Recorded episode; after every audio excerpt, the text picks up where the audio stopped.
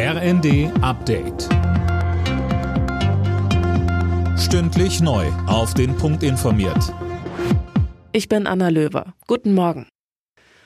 Die Grünen haben auf ihrem Bundesparteitag in Bonn für den vorübergehenden Reservebetrieb von zwei süddeutschen Atomkraftwerken gestimmt. Neue Brennstäbe sollen aber nicht beschafft werden. Für den äußersten Notfall stimmen wir zu, eine zeitlich begrenzte und strikt überwachte AKW-Reserve zu schaffen, heißt es in dem Beschluss.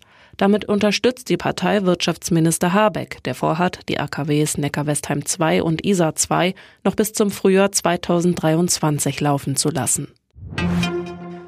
Flugreisende von Eurowings müssen sich wieder auf Einschränkungen einstellen. Die Pilotenvereinigung Cockpit hat für kommende Woche erneut zum Streik aufgerufen. Mehr von Daniel Stuckenberg. Cockpit hat die Tarifverhandlungen mit Eurowings erneut für gescheitert erklärt. Deshalb wird ab Montag gleich für drei Tage bei der Lufthansa-Tochter gestreikt. Cockpit fordert eine Begrenzung der maximalen Flugdienstzeit der Piloten und eine Verlängerung der Ruhezeiten. Bereits letzte Woche waren viele Eurowings-Flieger für einen Tag am Boden geblieben. Die Hälfte der 500 geplanten Flüge fiel aus, 30.000 Fluggäste waren betroffen.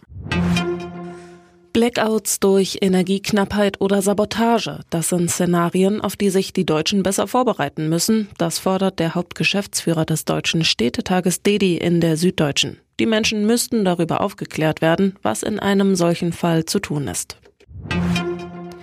Seine Rolle als Hagrid in den Harry Potter Filmen hat ihn weltberühmt gemacht. Jetzt ist Schauspieler Robbie Coltrane tot. Der gebürtige Schotte starb mit 72 Jahren in einem Krankenhaus. Im Freitagsspiel der Fußball-Bundesliga gab es eine herbe Niederlage für Schalke 04. Die Königsblauen verloren mit 0 zu 3 gegen die TSG Hoffenheim.